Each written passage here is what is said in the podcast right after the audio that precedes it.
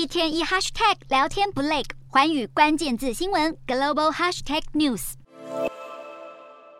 全球首富马斯克对社群媒体推特的收购案，在经历过风风雨雨后，似乎越来越尘埃落定。虽然称与推特达成四百四十亿美元的收购协议是自己买贵了，但马斯克还是表示推特有巨大潜力。不过还没正式入主，美国媒体就爆料，马斯克掌舵后打算在几个月内大裁员。要削减推特将近百分之七十五的员工，如此一来，推特的员工人数将从七千五百人减少至大约两千人，而这可能会严重影响推特控制有害内容和防堵资安危机的能力。虽然推特表示公司没有要广泛裁员，但马斯克如果成为新老板后，恐怕还是他说了算。而员工可能丢饭碗的，可能还有美国科技大厂英特尔。美媒指出，英特尔计划在十一月宣布目标明确的裁员措施。英特尔执行长基辛格也说，总是要做出艰难的决定。公司的成本太高，利润太低，必须采取行动处理这些问题。基辛格表示，会在十一月公布更多相关细节。